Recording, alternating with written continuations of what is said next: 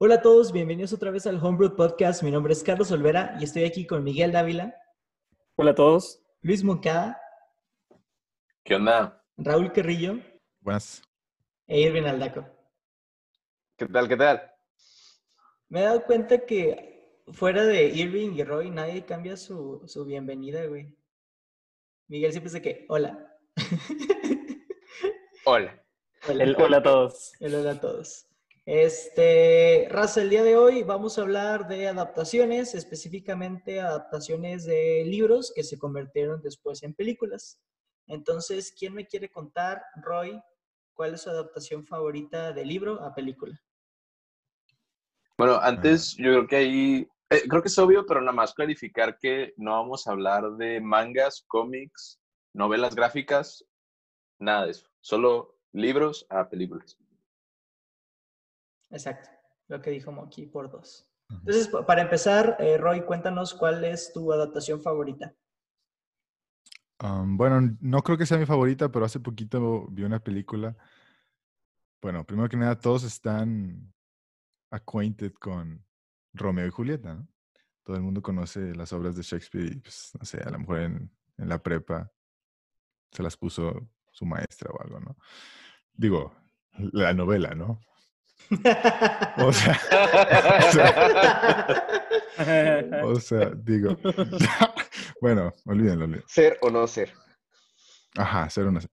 Bueno, eh, pero eh, esta película es una, es una readaptación de Shakespeare, se llama Tromeo y Julieta, y la produce Troma Films, que es una, una productora de por ahí de los años 90, me parece, que empezaron a sacar, 90s, 80s.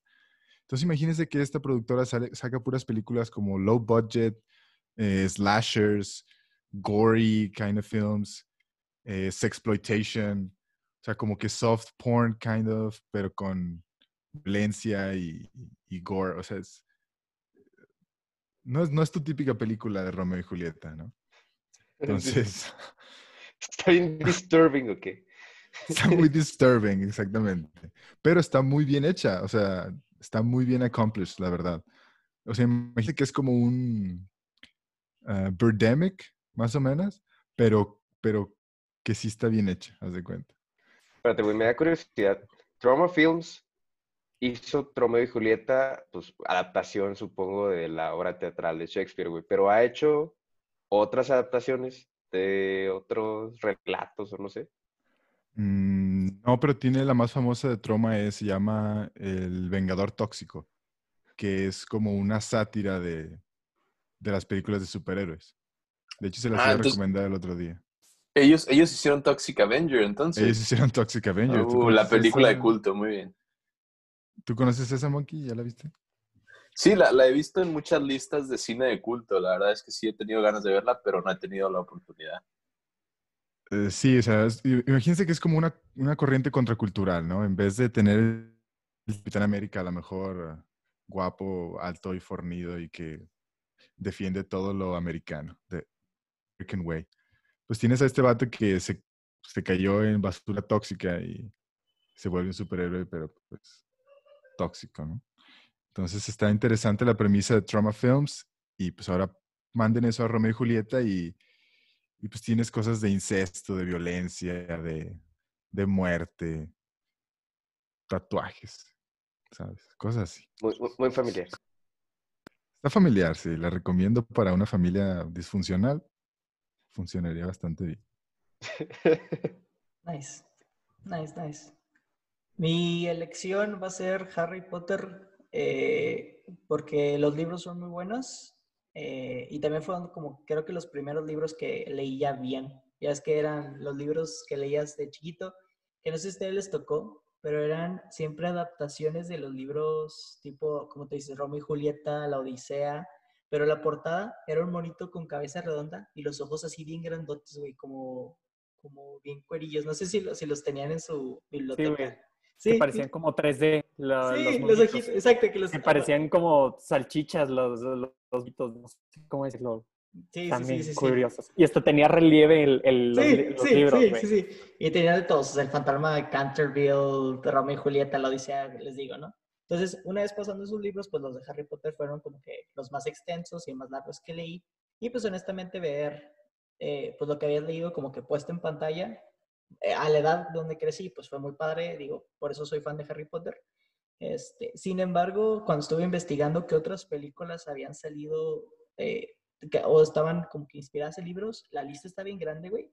Y lo interesante es que la mayoría de esas películas son reconocidas como buenas películas. O sea, tienes a Forrest Gump, No Country for Old Men, Shawsha- Shawshank Redemption, One Flew Over the Cuckoo's Nest, The Exorcist, Social Network, Mean Girls, Jurassic Park, The Shining. Entonces es como, eh, te pones a pensar, ¿no? De realmente estas películas son buenas en sí por ser la película o porque están inspiradas en una muy buena historia. Eso es bueno. Yo creo que es que tiene que ver mucho la historia, porque es que no sé cómo sea como la historia o cómo es que el autor llega a esa como inspiración para que después pueda adaptarse a una, pues sí, a la, a la, pues a la, ¿cómo le dicen? La grande. Porque en sí, el pasar de un libro a la pantalla grande eh, pues no puedes es- ser totalmente fiel al libro. Entonces pierdes demasiado de, lo- de la esencia del libro cuando lo pasas a una adaptación. Y es por eso yo digo que han pasado muchas, o sea, que muchos libros se han pasado a ser series este, en lugar de que sean películas porque son más fieles a la historia eh, y no pierdes esos detalles que la gente ama de los libros y que disfruta demasiado cuando ve la serie y dice que, ah, estoy satisfecho por completo porque siguieron a esta cosa. ¿Me entiendes? No sé si tú sentiste eso. Bueno, tú leíste, por ejemplo, la de la It, ¿no? No, me lo La de leí mi eso. hermana. Ah, bueno, pero pues según esto en, la- en el libro, yo no lo he leído, pero en el libro vienen muchos detalles, pues obviamente que son más, ¿cómo decirte?, más macabros y que pues, no le hacen justicia en, en la película. Obviamente, pues It fue un super éxito, la película. eh, ah, rompió, la verdad, como el box office dentro de las películas de, de miedo, eh, pero fue más que nada por la adaptación de los monstruos o de la historia y cómo fue contada esa historia de una manera que fuera como, pues, placentera para el ojo, no sé cómo decirlo. Este, No, yo, que- te- y yo le agregaría, Mike, digerible también. digerible, El, exactamente. el libro de It creo que tiene como mil y tantas páginas y para mucha gente eso es mucho, güey. Mejor veo una película de dos horas y básicamente entiendo el contexto en lo que se desarrollan los personajes. Igual con el Señor Sí. de los Anillos, güey. Yo, no, la verdad, no me atrae mucho leer los libros. Sé que es algo que Ir- Irving ha hecho, pero Claro. pues prefiero aventarme eh, nueve horas de películas que pues todos los libros, ¿no? Sí. Es que Em, depende, güey. Yo creo que. Ah, bueno, Roy, adelante. continúa, compañero. Ah, bueno, excelente. No sé, güey, es que depende, o sea, como que no puedes juzgar el... No me así el libro adaptación. por la portada, güey. Ay, güey, casi se es- me sale, güey. Sí. No, no, no, no, no. Contenido de que- calidad. Contenido de calidad, así es. No, o sea, una adaptación cinematográfica, pues la ves y dices, ah, está padre, güey. Pero realmente, hasta leer el libro y con dos cosas como que, ah, bueno, ya tienes tu punto de vista de, este, me gustaron tales, tales cosas del libro, me gustaron tales cosas de la adaptación cinematográfica, casi nunca es 100% así como que pasar de un lado para otro, güey. Sí se puede, o sea, hay ciertos casos como que sí lo hicieron súper mega fieles a el contenido en el que se basan, pero pues también, o sea, por ejemplo, con, con la de It, como comentabas, Mike, o sea, Stephen King, porque It pues no fue nada como que su único éxito. De hecho, No. es uno de los autores que ha sido adaptado a la pantalla grande un chingo Creo que mil es de el veces, más, güey. yo creo que es el más adaptado de toda la historia. Y la son neta. diferentes tipos de historias. O sea, por Ah, ejemplo, también es el hablar... que más escribe, güey. Eh, bueno, Ah, sí. es- exacto. Pues sí, güey. Y yo creo que también Esa el- el- parte es debatible. O sea, ya luego les cuento, pero sí, perdón, Irving, continúa.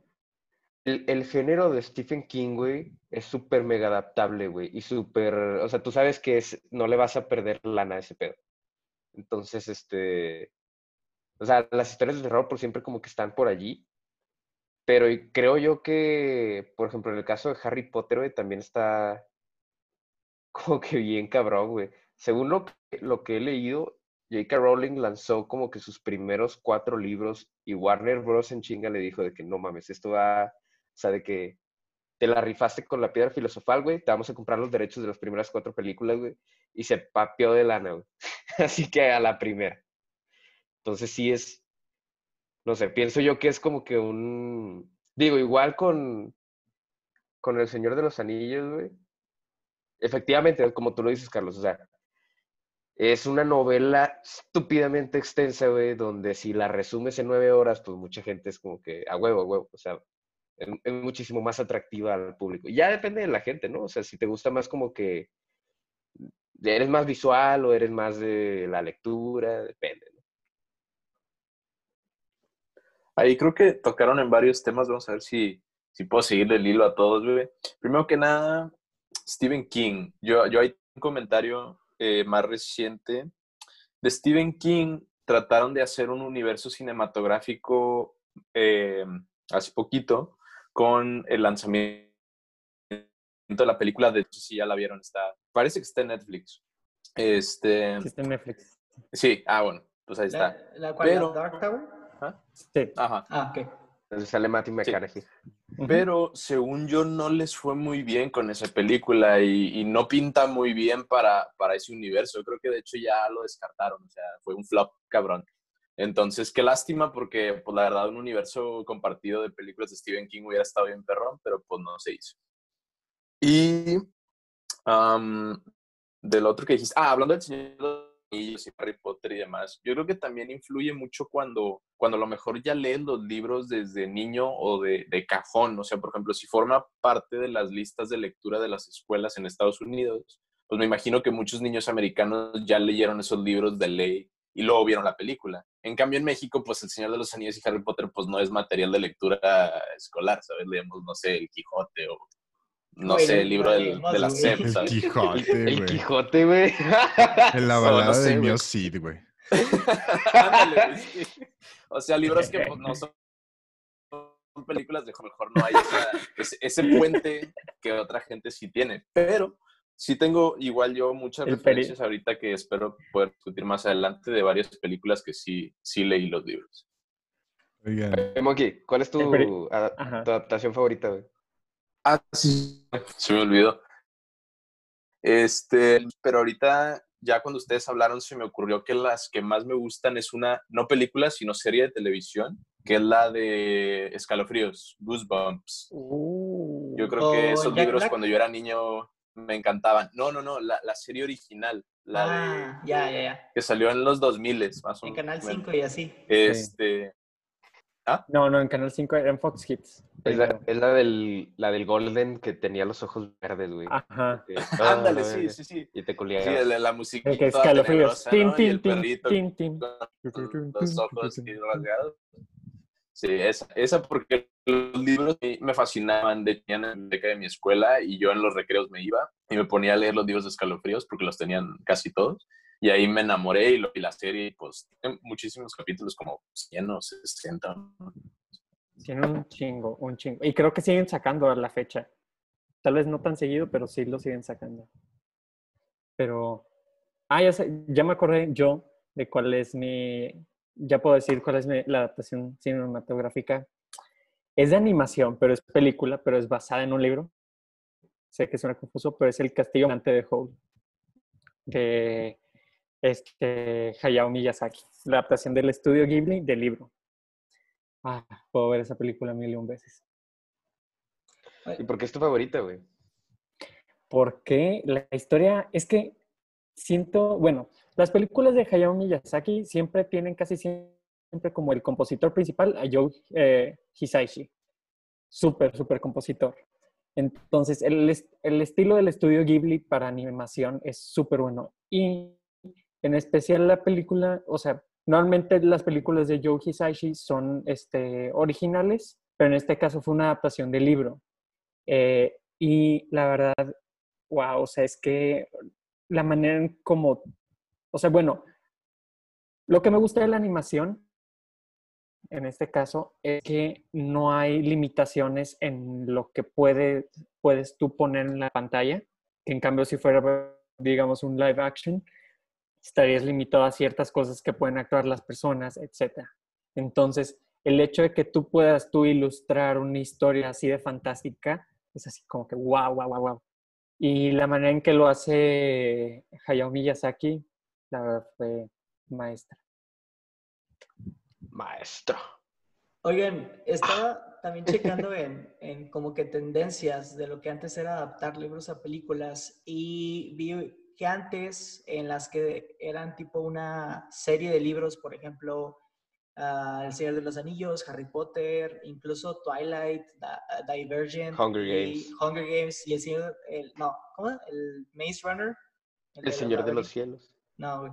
Todas esas, eh, lo que hicieron era, hacías una película por libro. Y siempre ocasionaba, sobre todo en los fans que leyeron la, los libros, que era que, güey, le faltó esto, no me gustó por esto y esto. Y creo que ahorita, con esto de que las series se han vuelto mucho más populares que las películas, está permitiendo que, por esto, igual Game of Thrones no es como que la mejor de las, como que ejemplos por lo que sucedió en el final, pero ponle tú The Witcher, ya sacó su serie de Netflix de que trata los libros. Y creo que Narnia también va a sacar la suya. Entonces siento que permite un poquito más de exploración sobre el mundo y a las personas que leyeron los libros, pues les pueden dar como que más cosillas. Sí. Es muy complicado, güey, porque la raza que se la rifa haciendo adaptaciones cinematográficas de, o sea, de novelas así de largas, güey. Por ejemplo, bueno, yo no, o sea, no les afirmé cuál era mi adaptación favorita, pero efectivamente Carlitos tiene la razón, es El Señor de los Anillos, güey. Este, sin embargo, eh, del extenso mundo eh, novelístico de Tolkien, güey, mi favorito siempre será El No, Hobbit, güey, la cual No puede ser. la cual Hobbit, su güey. adaptación. Sí, güey. Espérate, güey. Espérate, va. Me mamó el libro, güey. Y la adaptación cinematográfica no me gustó. Ok, ok. O sea, yo pensé que estaba diciendo que el Hobbit estaba mejor que El Retorno del Rey, güey. Y dije, ¿cómo he sido amigo de No, esta güey. persona, güey? Por tanto tiempo. No, no, no, no, no, no, no, no. Cagada, güey. La verdad es que eh, Peter Jackson, güey, hizo un trabajo maravilloso con la trilogía del Señor de los Anillos, güey. Una, los libros son, para empezar, este cabrón Tolkien, güey, cuando escribió este, es- este tipo de relatos de la Tierra Media y la Madre, está en cabrón porque eran relatos, güey, o sea, eran como que ligeros porciones de texto y luego al final hicieron compilaciones y eso formó El Señor de los Anillos. Entonces todo estaba como que entremezclado y así como que lo trataron de arreglar lo más chingón posible, güey, y eso fue lo que salió en las novelas. Pero Peter Jackson se la rifó, güey, para poder, una, ordenar cronológicamente todo el desmadre que traían en las novelas, o sea, darte un panorama amplio desde el inicio, ¿no? De la historia hasta el final, la culminación. Ahí se la rifó con eso. Y también, digo, no me he terminado de leer las novelas del Señor de los Anillos. El Hobbit sí lo leí completo, pero, este, pues sí, está larguísimo, güey. Pero sé que también le dio como que un plus Peter Jackson porque, bueno, en sus novelas como que Tolkien no hablaba, bueno, no, no hacía énfasis en sus personajes femeninos de, o sea, de la novela. Eh, pero Jackson en las películas, pues sí les dio una connotación muy grande, de que a Eowyn y a todas las elfas ahí de, del mundo de la Es que Tierra n- Media. Esas que no, me acuerdo notch. su nombre, güey, pero esas. Qué bueno que les dio renombre, güey, para que te acuerdes Sí, de esos. Oye, entonces, espérate, una duda. En, la película final, donde matan a uno de los caballeros estos negros, ¿sí lo mata una mujer? ¿O eso es- fue algo que agregaron en la película? Eh, sí, es esta, ay, güey, no me acuerdo exactamente el nombre, pero era la hija del, del, de la heredera al trono del, ajá, la hija del papá, güey. Oye, si, si hubieras De dicho el nombre del papá y no de la hija, No, güey, te pero hubiera sí. matado. No, sí, es, es- es- o sea, sí es, eso sí, Sucede. sí sucede. Tú dices que les Pero- dieron más screen time. Exactamente, les dieron más screen time, este, se enfocaron más como que en su participación. En, o sea, la connotación era- no era tan relevante, supongo, en la parte de los libros. pero, o sea, sí como que, una, ah, también, güey, ¿cómo mierda trasladas una, o sea, una batalla de, así de que de la Tierra Media, donde tienes orcos, güey, tienes árboles gigantes, güey, que hablan y la madre, o sea, una experiencia cinematográfica, en su tiempo fue así como que te la mamaste. O sea, era revolucionario así estilo Star Wars, güey. Porque mucha gente, de hecho, fracasó. Ya habían, o sea, ya habían otros directores que habían intentado hacer adaptaciones cinematográficas de Tolkien, güey, de, de El Señor de los Anillos, y no pelaron, güey. Y, y no, a la raza no les gustó porque, pues, no, no supieron manifestar vis- visualmente todos esos eventos a lo largo de la, de la novela, ¿no? O sea, y digo, o sea, pues sí, ahí se la, ¿cómo es? Kudos para, para este cabrón, para Peter Jackson. Kudos. Saludos desde México. Fíjate que tu, pregunta está, interesante. Porque sí creo que está complicado cuando de películas se trata, como dices tú. O sea, cuando, cuando tienes una película es algo muy high budget, tienes que invertir muchísimo dinero. Y si no es el éxito que esperabas y no recuperas tu, tu inversión o no, no generas ingresos, yo creo que universos cinematográficos fracasan o terminan cancelando las películas. Y aunque tuvieras múltiples películas, vamos a poner por un ejemplo Narnia, por ejemplo, o mm, se me fue el otro ejemplo que traía en la, en la mente, pero bueno, Narnia es perfecto. Ponen varias películas, más o menos ahí van, ya la van armando y los actores ya están viejos. O cada vez son menos populares las películas, o cada vez eh, la pela y va en picada y lo cancelan todo. O sea, como que si hay uf, un lapso muy largo de tiempo y mucho dinero de por medio cuando de películas se trata y como tú dices, a lo mejor la solución es pasarlo mejor a televisión o Netflix o streaming, un budget no tan explotado, pero aún así bueno, y haces algo maravilloso en, en la pantalla chica, ¿no? Y no por eso es menos importante. Ujú. Digo, Game of Thrones iba con madre hasta que, hasta que no, pero ahí, ahí la llevaban, ¿no? Y sabes que también... La que- Nación del Fuego atacó. Hasta que la Nación del Fuego atacó. ¿Sabes qué también creo que falta, güey? Todas estas películas que, que puedes checar en, en las top, ¿no? De, oye, ¿cuáles son las mejores películas? Y te ponen todas estas que hemos ido mencionando. Ninguna de ellas es animada, güey. Y esa otra cosa que, que me resulta muy raro, porque imagínate, digo, todo mundo, otra vez poniendo en, en ejemplo Harry Potter. O sea, todo el mundo ama a, a los actores. O sea, Daniel Radcliffe, Emma Watson y Rupert Grint se volvieron y siguen siendo como que las caras de lo que es Harry Potter y mucha gente le tiene mucho cariño. Eh, pero imagínate que hubieran optado por un lado una animación, eh, imagínate todas las cosas que hubieran podido mostrar que no se pueden hacer por cosas de CGI, por cosas de dobles de acción. Entonces, siento que también para cierto tipo de libros no necesariamente se tiene que ir a una adaptación live action, sino pueden hacer una adaptación animada y ver cómo corre. Exacto. Que dentro fue el, cas- el de... castillo Ti- ambulante. Tipo, tipo el chavo del 8, güey. Ah, No, güey, cabrón. pero el chavo... como que No, Chavo güey. el Ocho. No, güey. El Ah, Chavo del Ocho, güey. para, para El continuar. chavo del la 8 historia, multiverse, güey. Tuvieron que animar a los personajes porque los, los actores ya, pues algunos ya fallecieron, güey, ¿sabes? Ah, Sí, güey, pero Era- hasta el día de hoy, menos el la chavo animado... Entiendo tu idea. Ay, El chavo animado es una cagada, güey. Sí, güey. O sea, Miguel diciendo Hayao Miyazaki, y todo el chavo animado. Ah, también, o sea, Ay, no obviamente cuando se trata de animación no tiene por qué ser mala, ¿sabes? Puede ser de la calidad magistral de, de estudio. Oigan. En los... de- Hola, soy Roy, habla español. Güey. se me cuatrapeó, güey. Es que a veces se me cruzan, Luego, Julieta. se me cruzan los, los, los cables, güey. No, pero les iba a comentar, yo tengo una pregunta para ustedes. Ah, porque hay distintos tipos de animación, perdón, de animación, de adaptaciones. Em, yo creo que me decían en la escuela, hay, el primer tipo es el que se conoce como estricto, el segundo es el tradicional y el tercero es el radical. El estricto es el que tú como director quieres mostrar exactamente lo que sale en la película. El tradicional es el más eh, regular, es donde te basas lo más que puedes, pero pues por cosas de budget o cosas así, intentas adaptarlo un poco más a la vida diaria. El radical es, por ejemplo, como Tromeo y Julieta, que pues sí tomas la idea y todo, pero terminas haciendo un cagadero. O.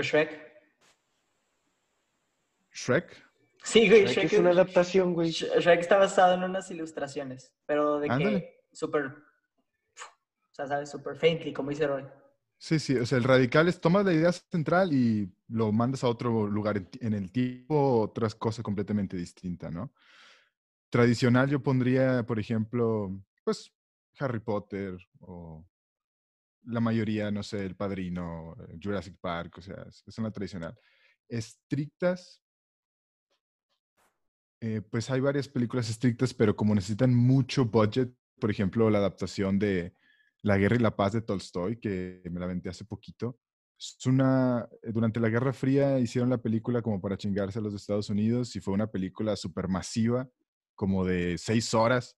Así, o sea, tenían budget infinito, güey, de toda Rusia y la madre y quisieron hacer todos los máximos detalles. Entonces mi pregunta es, ¿qué piensan de eso? ¿Cuáles ustedes prefieren? ¿Prefieren las que son estrictas, que se intentan apegar lo más posible?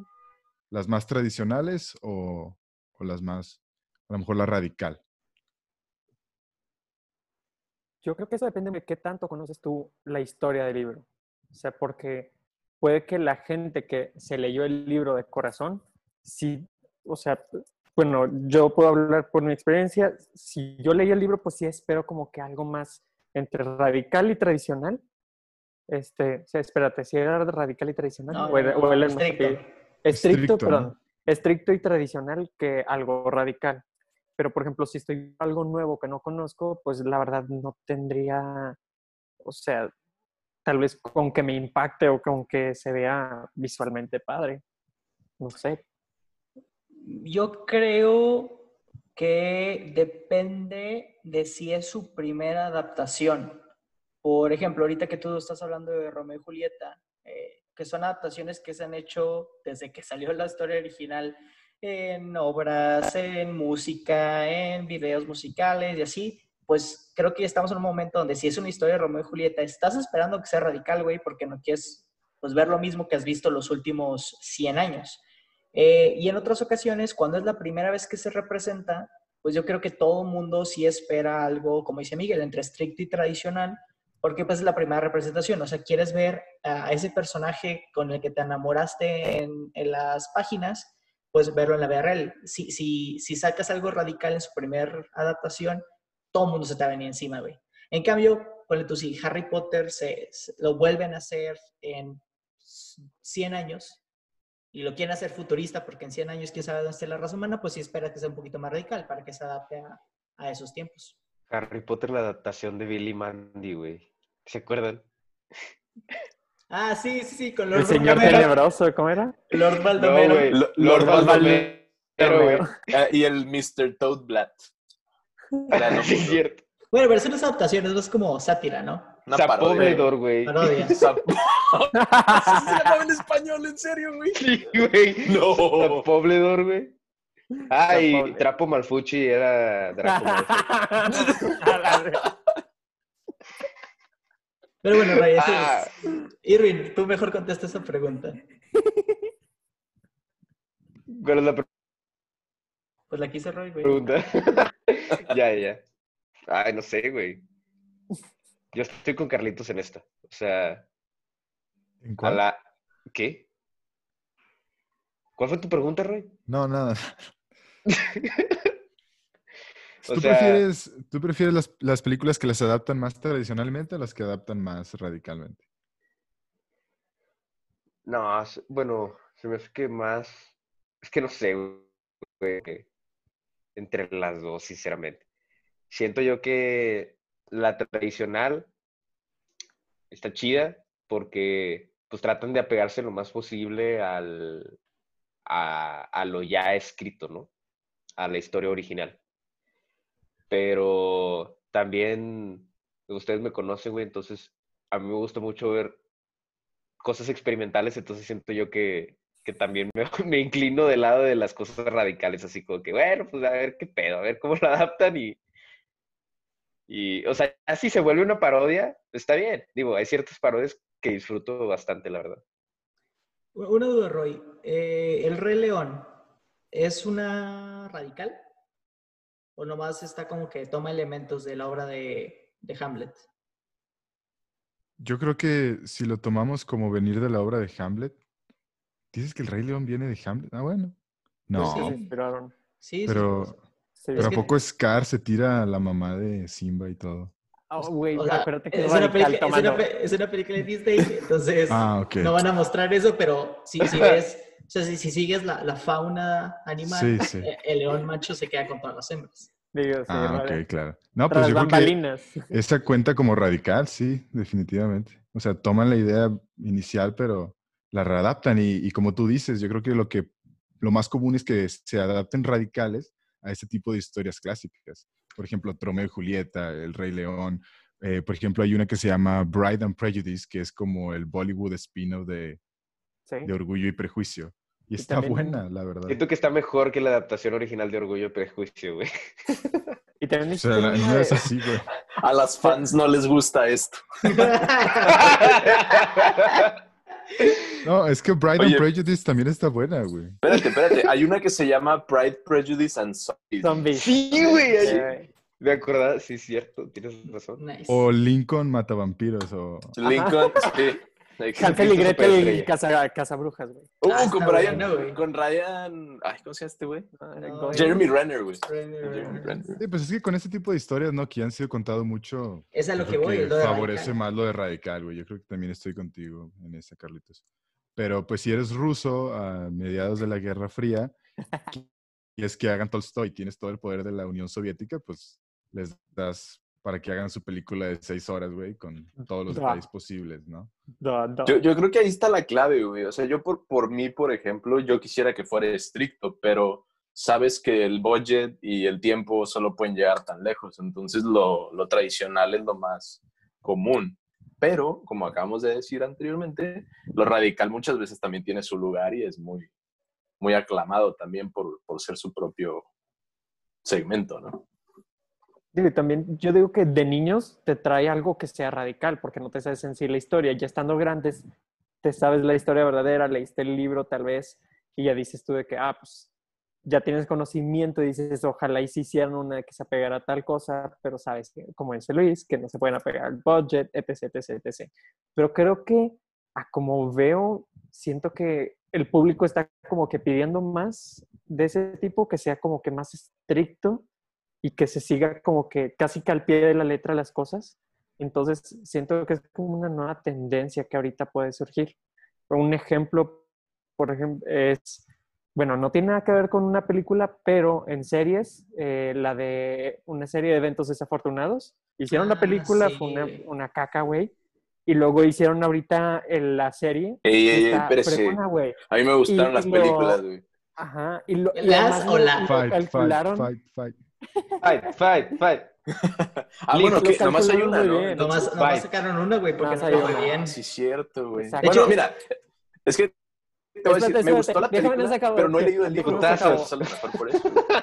Fight, fight, fight. El punto es que, como dij- dijo Luis antes, o sea, lo calcularon muy bien porque los, los niños actuaron, haz de cuenta, toda la historia de todos los libros, güey, hasta el final, sin que hayan envejecido, güey. Entonces estuvo perfecto porque se mantuvo, se mantuvo esa misma imagen de los personajes principales. Entonces, la verdad, creo que a como veo es que se está empezando a hacer más de este tipo. Y, por ejemplo, hay un libro ahorita que bueno, no sé si podemos avanzar en eso de próximas adaptaciones cinemato- cinematográficas, pero por ejemplo, del, este, ¿cómo se llamaba? No es La Sombra del Viento, que El lo leímos, que- viento. El Nombre del Viento, que lo van a hacer una adaptación en una Uy, serie. es- es- ya quiero que sea eso. Y de hecho, Lin Manuel Miranda está para canciones y el director de las de Spider-Man, eh, Sam Raimi, está Ajá. viendo que él sea el director de las, de las series. Exacto. Entonces, como que, uh, siento que se está como que empezando a hacer como que un tipo fanservice en el mundo cinematográfico en el que van a hacer de que las cosas como deben de ser, porque ya hay más. No te vayas muy lejos. Este Rick Jordan, el que escribió los de Percy Jackson, que también las películas no le fue muy bien, acaba de cerrar un trato con Disney. Entonces muchos de los fans hardcore que se quedaron con ganas de que, no me acuerdo qué estudio fue el que hizo las primeras de Percy Jackson, pero la verdad dejaron mucho de ver, güey. O sea, yo, yo que me aventé todos los libros, es un universo muy, muy padre, pero que sabes que ninguna película le puede hacer la justicia por cosas de budget por cosas de tiempo. Que la serie, es, es lo que empiezas a sacrificar, güey. Voy a sacrificar igual estos actores de triple A como los tenía la primera, que eran Logan Lerman, el el güey que siempre le hace de Dios y Zeus, este, Alexandra. Logan. Lerman. Ah, y Alexandra Morgan Daddario, sí. Freeman.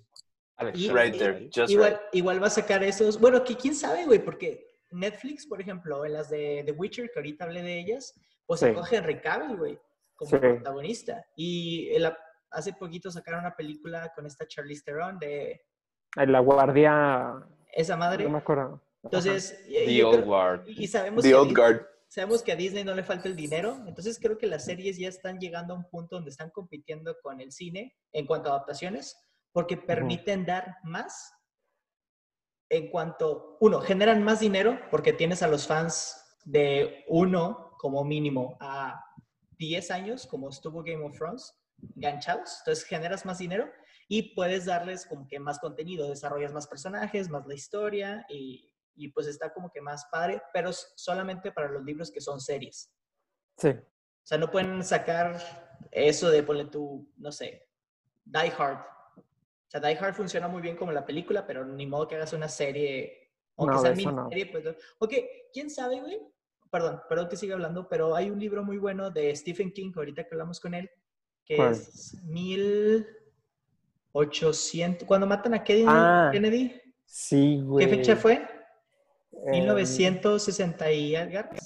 19 ¿No era 1800? No, no era 1800. Porque Bueno, eh, eh. No. No, es el 1800. No, güey. es Eso es antes de 1800, güey, no es Cristo, güey. 1800, sí. Es, es la fecha donde matan, o sea, es 24 del 06 de 1964, creo que es la fecha. 22, 11, 63, ¿no? Gracias, 22 11 63. Es el libro de Stephen King. Y así, su- súper para darles un brief, trata de alguien que tiene una máquina del tiempo y su objetivo es detener el asesinato de John Kennedy. Y eh, sacaron una miniserie, de hecho James Franco aparece en él. Entonces son como cinco capítulos, seis capítulos de todo el libro. Entonces, digo, esa es otra idea que pueden hacer, Sí. sacar miniseries del libro.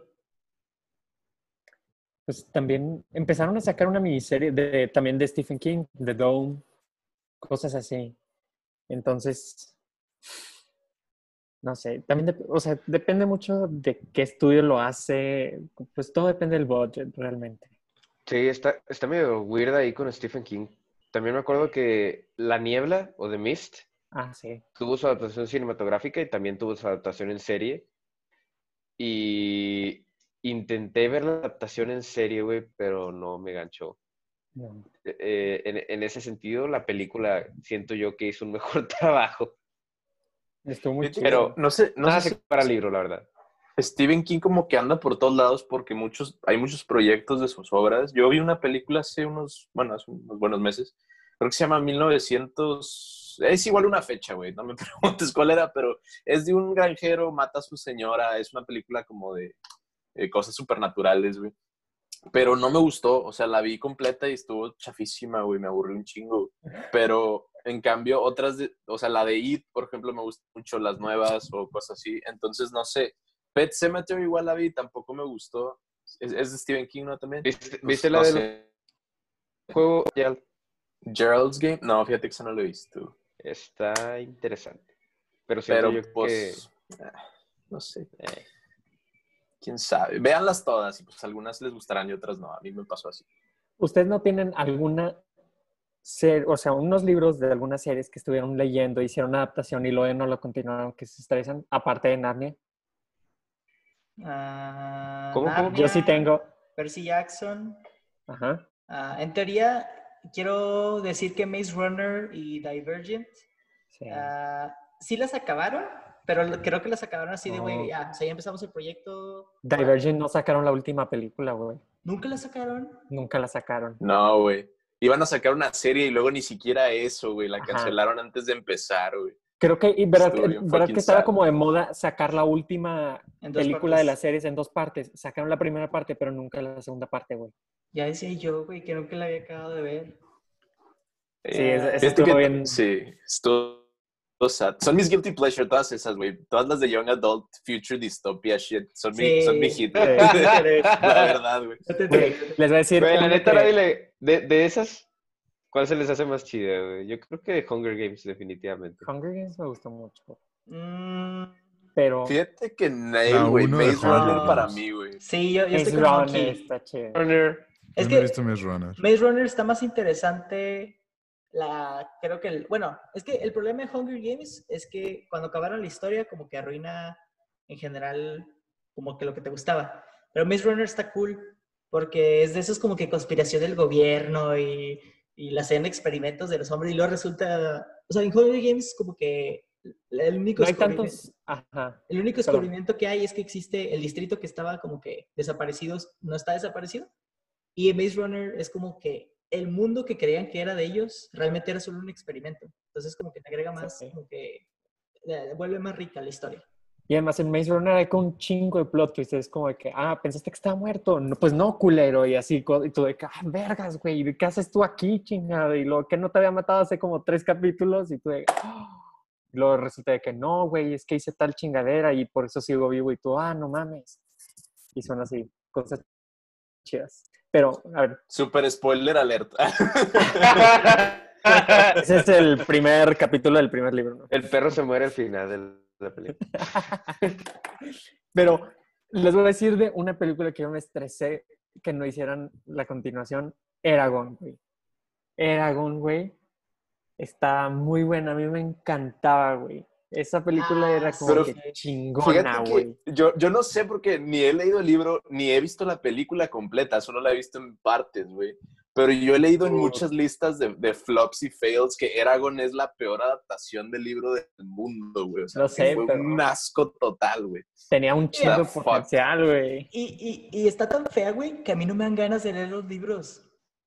Porque tengo miedo, güey, que realmente el fanservice fue de tan fanservice y libros estén malos porque están largos, güey, están pesados. Sí. Pero esto- está tan mal la película que digo, no, luego los leo. ¿Y saben cuál otra? Carlos, tú me vas a entender, la de Soy el número 4, güey. Ay, güey, ese número 4 es Sí. un desperdicio de película. Sí, yo, yo también te entiendo, güey, porque, aunque de nuevo, no he leído los libros, pero la película se veía prometedora, güey, y la cagaron. Güey, el libro está... El libro está con madre. Todos los libros están muy buenos, güey. Muy, muy, muy buenos. Sí, gracias, Miguel, ya me hiciste enojar.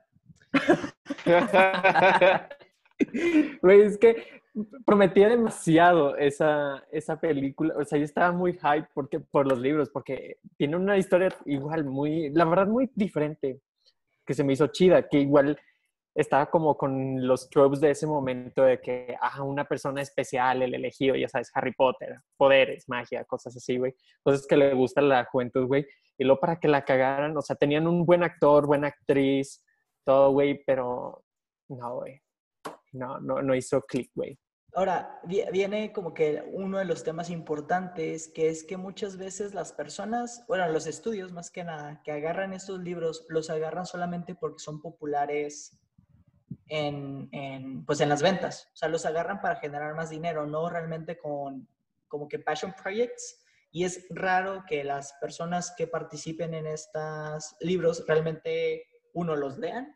Y si los leen, normalmente es pues para entender más el personaje. Eh, a comparación de poner tu Henry Cavill, que se aventó los libros, se aventó los videojuegos, como que para, para poder ver. Y realmente si lees los libros o juegas el videojuego y luego ves el personaje que se creó de Henry Cavill en The Witcher, dices, no mames, o sea, sí, sí puedo notar un poquito más de, de interés de este actor en este proyecto. A diferencia, yo creo que ponen tú los de Divergent, que no te venden el personaje que son. Sí.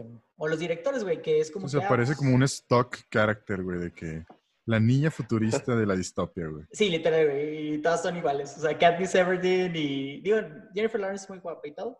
Pero su, su, personaje no es muy diferente al de Divergent, no es muy diferente al de Maze Runner, no es muy diferente al otro libro de Ángeles y Demonios, que también no, no, nunca se acabó esa, esa cosa. Y luego lo intentaron hacer serie y tampoco pegó la serie. Mortal Instruments, de No, casualidad? sí, Mortal Instruments. Y el de Hush Sí. Hush también, creo. Ah, Oh, sí, no me no. había acordado de esas adaptaciones, güey. Espérate. Sí, no, las- dijiste Ángeles y Demonios y me Ah, acordé de- del Código Da Vinci. Ah, eso está sí de- es cierto, güey. Y esas están chidas. Están con madre, sí, la verdad. Están, yo me acuerdo que en prepa era de que, güey, ¿ya viste la del código de Da Vinci, güey? De que, Güey. no mames, güey, está con madre. De que sí viste Es que al estaba cura, güey. su- súper baneada, güey, nuestra escuela. güey. Súper bananeada. Me, me encantan las Eh. historias de, de su escuela Sí, religiosa. güey. Güey, eh, Harry Potter o la brújula dorada era que no la vean, tiene cosas del demonio, güey. güey. Qué, bueno que lo mencionas, güey. La brújula Güey. dorada pasó de ser Mira. una mala película. Ahorita la serie está buena.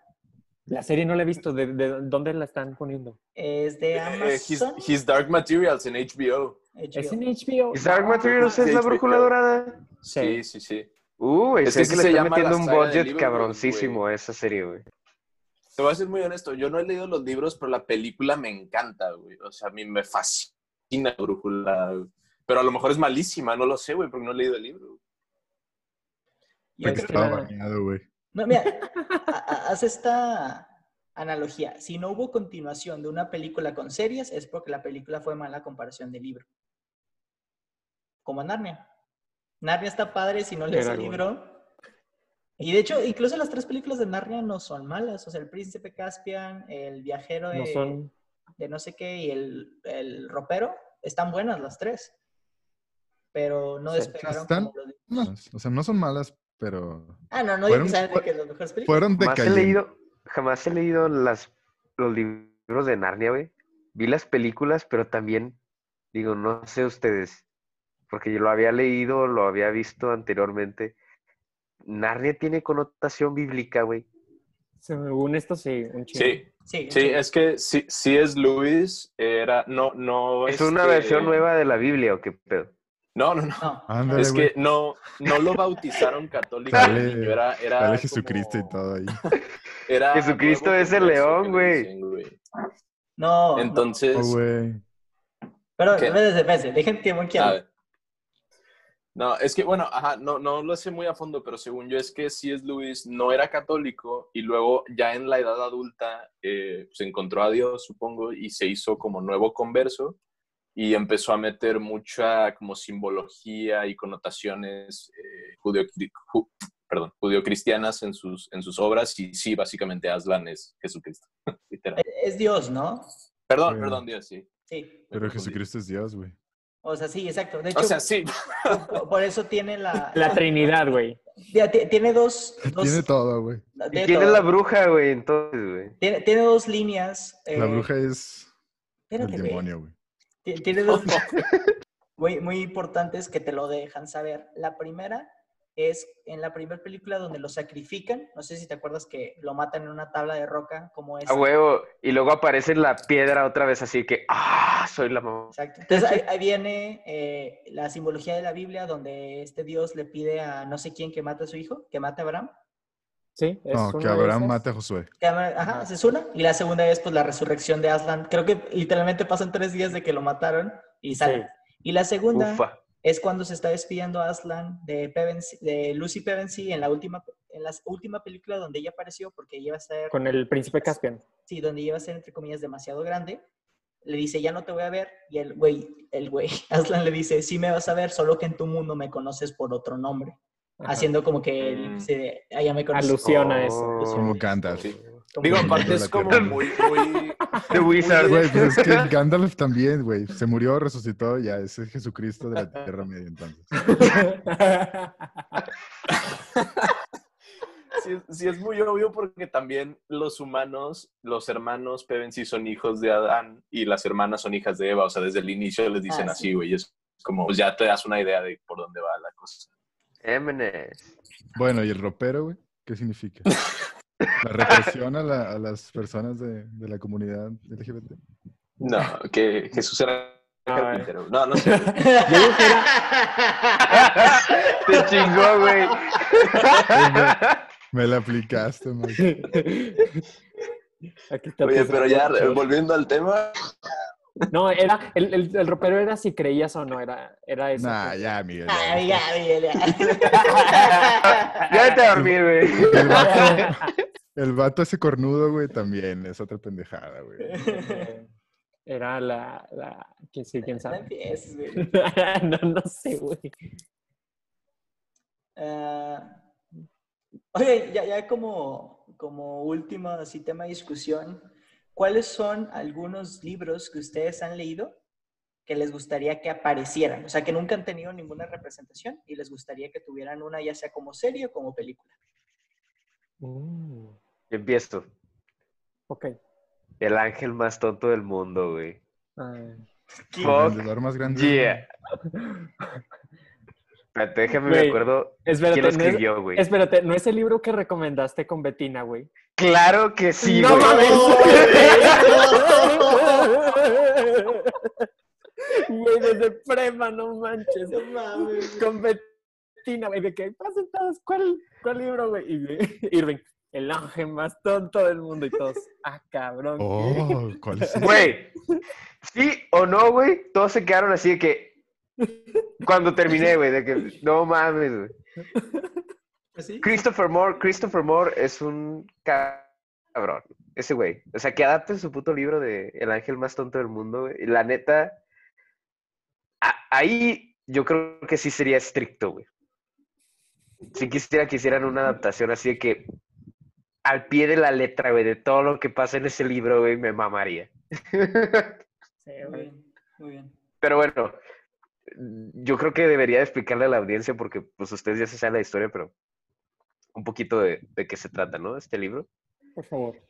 Eh, imagínense un pueblito de Estados Unidos que, que se llama Pine Cove, donde hay un, este, hay un niño judío, este, que pues los judíos no celebran Navidad. Y este niño judío pues vivía en una comunidad donde la mayoría eran católicos, la mayoría celebraba Navidad, entonces pues tenía un cierto grado, creció con un cierto grado de, no sé, o sea, envidia de, no tanto envidia, sino más bien como que, ah, necesito, o sea, ah, qué chingón sería si pudiera celebrar Navidad, o sea, veo a todos los, de que Santa Claus y la madre, me encantaría, ¿no? Como que vivir la tradición. At the same time, Dios tiene pues su legión de ángeles y este, hay uno en específico que como que le ha fallado un chingo de veces, pero le da una última oportunidad y le dice, mira cabrón, este, vas a bajar a la tierra y vas a concederle un deseo a un niño. Este, si se lo concedes, te voy a, otra vez vamos, o sea, te voy a poner top notch, otra vez. Entonces el ángel dice, ah, huevo. Y pues lo mandan a la tierra, güey. El ángel llega y aquí, aquí se topa, güey. Se topa a el niño este, al judío que quería celebrar Navidad. Pero justo en el momento en el que se topa este niño, güey, el niño como unos minutos antes acababa de presenciar el asesinato de Santa Claus, güey. A la Cabrón. verga. Entonces, güey, ya, ya se fue a otro nivel. espérate, güey. Se fue de Ese 0 a Santa Claus 100 no como era- en 6 segundos. Sí, güey. Ese Santa no era un Santa Santa, güey. O sea, era uno de esos Santas que se ponen afuera de los supermercados en Estados Unidos con una campanita, güey. De los que andan. Ándale, güey. Entonces, pues no sé, güey. O sea, el niño presenció que asesinaron a esta persona, la cual iba vestido de Santa, güey. Entonces, cuando se topó al ángel, el deseo del niño fue, por favor, regresa a Santa a la vida, güey. Ese es mi deseo. De que quiero que lo traigas otra vez a la vida. Y el ángel dice, ah, pues a huevo, güey, fácil, güey. Y lo, lo revive, güey. Pues, ¿qué crees, güey? Santa es un zombie ahora, güey. No mames, güey. No mames. A la verga, güey. De 100 a 200. Sí, güey. Entonces- down, güey. ¿Qué otra cosa va a suceder, güey? O, sea, me- o ya no nos cuentas para que lo leamos. Ya no les cuento, güey, ya no les cuento. miren. Ah, ah, ah, esa es la premisa, güey. Pero en sí pasan un chingo de cosas en Pinecone que les van a mamar. Entonces, ojalá hicieran la adaptación del ángel más tonto del mundo. Estaría con. Damn. Güey. Yo, esa respuesta de qué libros, güey, tengo tantos, güey, pero es que no me puedo, nada más pude resumirme a cuatro, porque dije, esta pregunta va a salir, güey. Tengo cuatro libros, güey, que sí desearía que le hicieran adaptaciones, güey. El primero es un libro que leímos desde la primaria, que se llama Fantasmas, Espectros y otros trapos sucios, de José Alfonso Sandoval. Muy buena historia, muy buena historia y creo que no importa qué edad tengas, eh, los personajes, los monstruos, todo, genial, muy bueno. El otro fue un libro que leí en secundaria, que es como medio de policíaco y detective, que se llama Lo que esconde tu nombre, de Clara Sánchez. Es muy bueno. Eh, les digo la premisa así, muy breve. Es simplemente una mujer en Argentina que está embarazada y está como que eh, pues soltera y viviendo su, em, su, ¿cómo se dice? Su embarazadez, no sé cómo decirlo, ¿cómo se llama? Su embarazo. Embarazo, güey. sí, güey, güey. Su preñez. Es que quería, quería decir eso, pero dije, no, güey, no. La, la preñación. La preñación. Este, en este pueblo en Argentina y se hace este, muy amiga de esta pareja de viejitos que tienen un pasado oculto muy, muy oscuro. Entonces, nada más es lo que les puedo decir de esa. La otra es la saga libros de Carlos Ruiz Zafón, que descansa en paz. Hace como una semana murió eh, el autor de cáncer. Un autor español muy bueno, con muy buena, buena prosa en sus libros, que es este, el, La sombra del viento, El prisionero del cielo, etc. Con una historia sumamente cautivante, les recomiendo esa. Y el otro, pues está todavía, veremos, todavía no estoy seguro de que, otro me, me, llame la atención. Ah, bueno, se llamaba mm, The Fever King. Es un libro nuevo que acabo de empezar a leer. Es así también como distópico, en este mundo que está como que separado porque hay una enfermedad, que al parecer la enfermedad mata a un chingo de personas y si sobrevives resulta que, resulta que tienes poderes, pero es toda esta historia de este chavo que sobrevive y pues hay todo un complot, un mundo distópico, él busca venganza, muy, muy, muy bueno, romance, todo. Son los que yo diría que quisiera que fueran adaptaciones. Los míos son el que tú y yo mencionamos, Miguel, en el, el nombre del viento. Eh, creo que entra dentro de la lista porque pues todavía no saca nada, entonces estaría muy padre, eh, súper recomendado. No más que hace una pequeña advertencia, aún no sacan el tercer libro y no hay fecha y no se ve que vaya a salir pronto. Entonces, nomás, si, ya, ya salieron dos, entonces nomás sepan que si se los avientan, pues van a tener que esperarse un buen rato para, para el último. Y eh, otro que sí no ha tenido nada y siquiera se ha mencionado es un libro que se llama El Quinto Asesino de Brad Metzler. Eh, a mí me gustan mucho siempre las historias de conspiración y eh, esta es una historia de un ar a, archivero. De un flat earther. De un flat que earther. Busque, que busque convencer a todos. Sí, sí, pero no. Es un archivero ahí de, de la librería de, Washington, D.C., en Estados Unidos. Y resulta que en, Washington eh, están ocurriendo, hay un, hay un asesino y se dan cuenta que el asesino está matando a, sus víctimas como se han muerto los presidentes asesinados de Estados Unidos. Entonces, eh, si, no sabían o no, hay cuatro presidentes que han asesinado en Estados Unidos. Y pues descubren, uno, esta cosa que es un copycat killer basándose en estos asesinatos. Y el segundo es una, eh, descubren que los asesinatos que han tenido los presidentes es como que parte de una orden, de una organización y todos han estado conectados. O sea, todos tienen como un como tipo los Illuminati, pero no, ¿sabes? Entonces está padre porque habla de, imagínate eh, la película de National Treasure con este Nicolas Cage. Ah, eso está bien bueno. De, exacto, de ese sentido, ¿no? De ah, sacan archivos de, del Congreso y ven cosas de presidentes y hay cosas ocultas. Entonces está, está muy padre. Entonces estoy recomendado. Creo que hay un tercer libro, la verdad yo solo leí el primero y el segundo. Este es el segundo que estoy mencionando, que está más padre que el primero. Pero me gustaría que hicieran una película así de conspiración, de cómo están conectados los asesinatos de los presidentes. A mí se me viene a la mente... Sí, Miguel, ¿ibas a decir algo?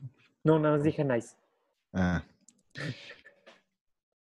Bueno, primero que nada, la de Treasure, esa es yo creo que las únicas películas que me gustan de ese género. Está muy buena. Y Nicolas Cage, pues bueno, es Nicolas Cage, ¿no? En cuanto a las películas, a mí se me viene a la mente dos. Uno, no sé si, de hecho, no sabía si ya existía una adaptación de Cien años de soledad de, de Gabriel García Márquez, pero me acabo de enterar que Netflix al parecer va a sacar algo. Me acabo de enterar que, que va a estar bien mamado y que los productores van a ser los hijos de, de Márquez. Entonces, I'm excited desde hace cinco segundos. Es que la historia, la verdad, se presta muchísimo para ese tipo de adaptaciones, para una serie. Es, es, perfecto, es un libro largo, pero que tiene muchos personajes, todos los personajes interactúan con ellos a través del tiempo, y como es realismo mágico, tienes eh, cosas extrañas sucediendo en Macondo que se prestan súper bien para una serie, la verdad. Eh, eh, muy colorido, tiene guerra, tiene muerte, tiene sexo, tiene amistad. Bueno, estoy súper hype, espero que les quede muy bien. Hablando de eso, también Netflix tiene una serie de Freud. No la he visto. No sé si alguno de ustedes la haya visto, güey. La había anunciada, pero, no la he visto tampoco. Creo, creo que no. No sé si Creo que no pintaba muy bien, güey. Era como súper loosely adapt. O sea, nomás era como que agarraron el nombre y se inventaron una novela. güey. Bueno, pues no la vi. No, no sé, no pintaba muy bien. O sea, es una radical. Era como Sí, hombre lobo sí. en París. Bueno, pero es que Freud no es una historia, o sea, pues Freud es una persona. Es Freud, güey. No creo Sí, que bueno, pero ajá, no, no es como, no es como histórica ni, ni fáctica, ¿sabes? O sea, es como some shit que se inventaron. Y, y ya para acabar, me gustaría a mí ver algo que, imagínate que Troma, pero se hiciera una adaptación de del Quijote futurista. Haz cuenta que si Mm. Barbarella se, uni- se uniera con Troma y hicieran un Quijote del espacio con softcore porn y violencia extrema. Yo, yo pienso que sería todo un éxito. Si algún productor está escuchándome en estos momentos, esa es mi idea, un Don Quijote futurista con softcore porn. Y estaría genial. Suena a Neon Genesis Evangelion, güey. Ándale, haz cuenta, pero con, Don, pero con Don Quijote y Sancho Panza. Perfecto. Porque puedes meterle esquizofrenia y ya con los efectos especiales, un chorro de cosas muy interesantes. Y aparte, Don Quijote está súper largo. Imagínate, Entonces estaría con madre una serie, güey. ¿Qué me imagino? ¿Qué nos imaginamos? güey? Nos imaginamos, Irving. Tu micrófono. ya, ya, ya, ya, ya, mi micrófono. Este, imagínate a una adaptación de Don Quijote por Gaspar Noé. güey.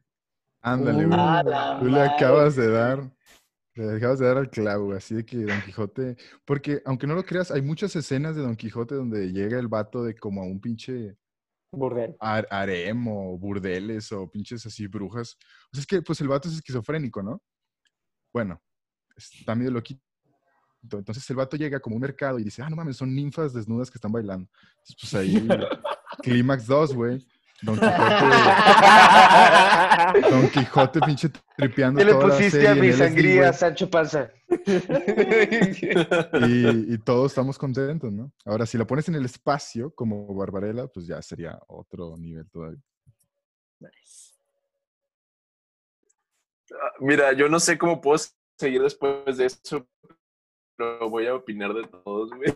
Este, la verdad es que mi único, quisiera haber leído muchos más libros de los que llevo, quisiera leer más, pero no, lo único que quiero es que hagan una adaptación bien hecha de El sobrino del mago de Narnia, güey. Es el único libro de Narnia que he leído y me he quedado con las ganas de que hagan esa película desde hace años y ya. Y realmente ya tuvieron su adaptación, pero fue un flop en taquilla, fue un fracaso y cancelaron las sagas. De Ender's Game y Miss Peregrine's Home for Peculiar Children son dos películas. Bueno, Ender's Game sí me gustó, Peculiar Children más Sí. o menos. Los libros son muchísimo mejores, obviamente. Y lamentablemente, pues no, no, no se pudieron hacer esas sagas por diversas razones, pero, pero si, si hubiera podido, o si hicieran un reboot o un remake o whatever, yo estaría ahí en, en la fila comprando boleto, la verdad. Casualmente las dos tienen de protagonista a Isa Butterfield, el actor. Ah, sí, es cierto, güey. Sí, curioso. Pero la Pero- Miss Peregrine's Home for Peculiar Children le cambiaron un chingo de libro a un chorro de cosas. Sí, es que trataron de juntar los tres libros en una sola película y aparte no se apegaron mucho al material original. No. cambiaron cosas, personajes, no, las fuck it, o sea, la, no, ya ni para qué te digo. Sí. pero bueno, ajá, es lo que pasa, ¿no? Entonces, por eso a lo mejor las series son mejores o deberían de hacer mejor tres películas, no una, no sé. Entonces, está weird. Queremos saber cuáles son sus opiniones sobre este tema, cuáles son sus libros que han sido mejor adaptados o qué libros quieren que los adapten en la pantalla grande en una serie. Nos pueden hacer llegar esta información, esta información, güey. Nos pueden decirme por, por mensaje, por en el post comentando o como ustedes quieran. Platicando. Vamos a, vamos a hacer un GoFundMe para Don Quijote en el espacio, direc- director Gaspar Now. Gaspar Noa. Vamos a sacar nuestro. OnlyFans para poder. Para poder Financiar esa patrocinar esa película, güey. Jalo. Ya lo tengo, dice. ya, aquí está. Roy, empieza, empieza a escribir el libreto, Roy. Onlyfans.miguel slash no sé qué. Ay, güey, se nota que sabes cómo funcionan Eh, los Bueno, ese es tema de otro podcast, pero... Suspiciously specific, güey. Esto es todo Ah. por hoy. Sí, ¿ya nos vamos? Pues sí, Ah, ¿no? pues si quieres nos quedamos, güey. nos quedamos, güey. No, sí. pues, bueno, está bien. Les recomiendo la de los privilegios de ser un marginal, güey, ya. Es, llévensela a su casa, güey. A mí me gustó mucho. ¿La de los cuales? ¿Monkey puedes repetir? Los privilegios de ser un marginado, The Perks of Being a Wallflower, la de Ah. Logan Lerman. ya, ya, ya. precisamente. Buen Y, libro, pues buena ya, adaptación. me voy con eso. Entonces sí, ya nos vamos. Esto es todo por hoy. Muchas gracias por escucharnos. Si les gustó el episodio, no olviden compartirlo con sus amigos y dejarnos una reseña en Apple Podcasts para ayudar a crear una comunidad más grande. Nos puedes encontrar en Twitter como arroba homebrew-p o en Facebook e Instagram como arroba hmbpd. Ahí pueden comentar, darnos sugerencias, hacernos preguntas e interactuar con nosotros. Estamos en todas las plataformas para escuchar un podcast. Te vemos el siguiente martes con un nuevo episodio. Nosotros somos Miguel, Luis, Raúl, Irvin y Carlos. Nos vemos en la próxima.